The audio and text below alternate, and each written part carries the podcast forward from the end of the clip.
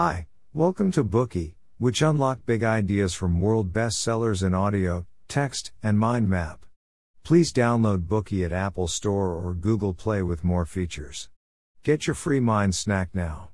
Today we will unlock the book The Wolf of Wall Street.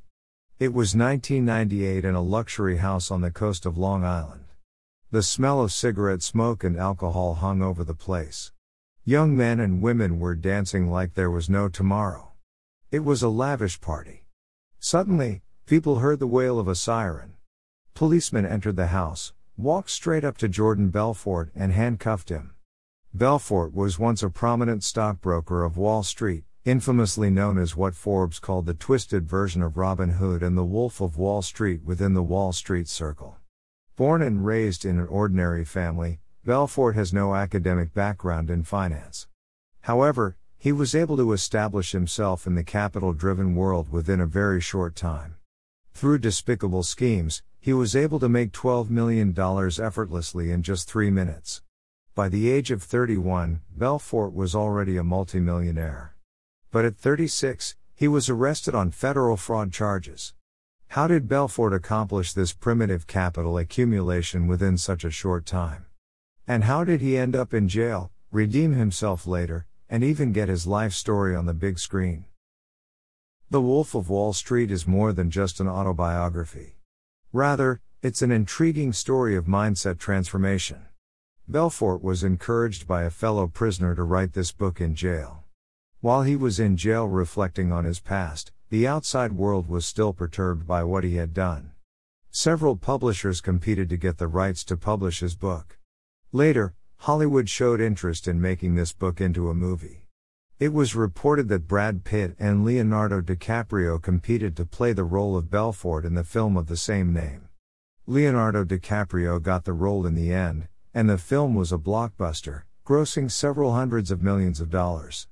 It was nominated for several awards, including the Academy Award for Best Picture, and was also selected as one of the top 10 movies of the year at the 14th AFI Awards.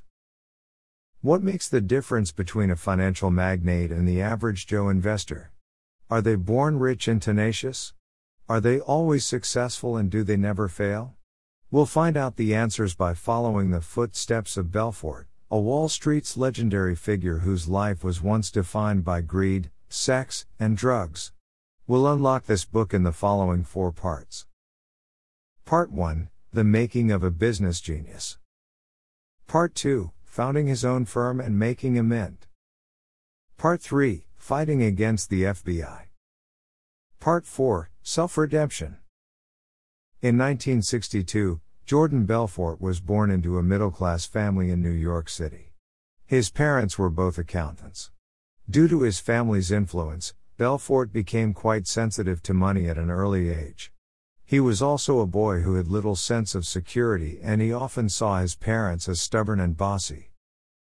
In Belfort's eyes, his father was insane. He was a chain smoker and an alcoholic who would go berserk every time he got drunk. This frightened little Belfort. His mother was an ambitious Jewish woman. Having been an accountant for most of her life, she started studying at a law school when she was almost 60.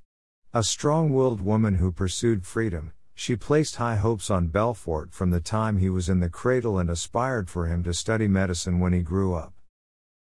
As a teenager, Belfort was shorter than his peers and not very good looking, which made him a target of ridicule by his classmates. This frustrated him and lowered his self esteem. Being rejected and mocked it left a scar in his heart, which heavily influenced the shaping of his values. To him, all these unhappy things happened because he had little money, so he made up his mind to become rich. Adult Belfort would call himself a natural born businessman. For him, making money was a piece of cake, and he believes he can find business opportunities everywhere as long as he looks for it. Belfort undoubtedly showed business talent from a very young age. When he was just a little boy, he would take a shovel with him after a blizzard and knock on doors in the neighborhood to ask if they needed someone to clear snow. In exchange for his services, he would get $20. With such good business sense, Belfort sold Italian ice on the local beach each summer for several years, earning enough money to pay his way through college during the winter months. After his graduation from college, without a clear career goal, Belfort initially took his mother's advice and gained admission at the University of Maryland School of Dentistry in Baltimore. However, the dean's speech at the commencement ceremony dampened his hopes. The golden age of dentistry is over, and if you are becoming a dentist to make a lot of money, then you should quit now and save yourself the time and aggravation. So Belfort immediately made a decision he dropped out of school the very first day he was there. Since it was the wrong place, why not get out of it as soon as possible? After dropping out of school, Belfort went back home and started to do what he had always been good at selling. First, he sold frozen lobsters and steaks door to door. Thanks to his sales skills that he had accumulated since he was young, Belfort quickly became the best salesperson in his company. However, working as a salesman was too safe for his growing ambition. Belfort soon realized that selling frozen food alone was not very profitable. So, within months, he founded his own company and built a truck fleet. However, as he was too eager to make money, he tried to expand his business too quickly and ended up with insufficient cash to keep the company running. At the age of 25, Belfort filed for bankruptcy. After this failed venture, he set his sights on the synonym for wealth, the heaven for fortune seekers, and the heart of the U.S. financial markets, Wall Street. With the help of a friend, Belfort later became a stockbroker. Since he had no academic background and professional experience in the financial world, Belfort was given the lowest position in the company, making sales calls. He was understanding toward and readily accepted his seniors' unprovoked insults and personal attacks on him, and he showed great interest in yearning, because all the swear words that came to his ears fueled his desire to be liberated by money. When the market closing bell rang, everyone would look up at the large trading screen. That's when he would remind himself that no matter what he was doing, another day in utopia is over. Belfort got his stockbroker's license after six months of hard work. But he was unlucky. On the very first day he became a stockbroker, as he was still thinking about the difference between selling steaks and selling stocks, something happened. At 4 o'clock on October 19, 1987, the alarm suddenly went off. A sudden, severe, and largely unexpected stock market crash struck the global financial market system.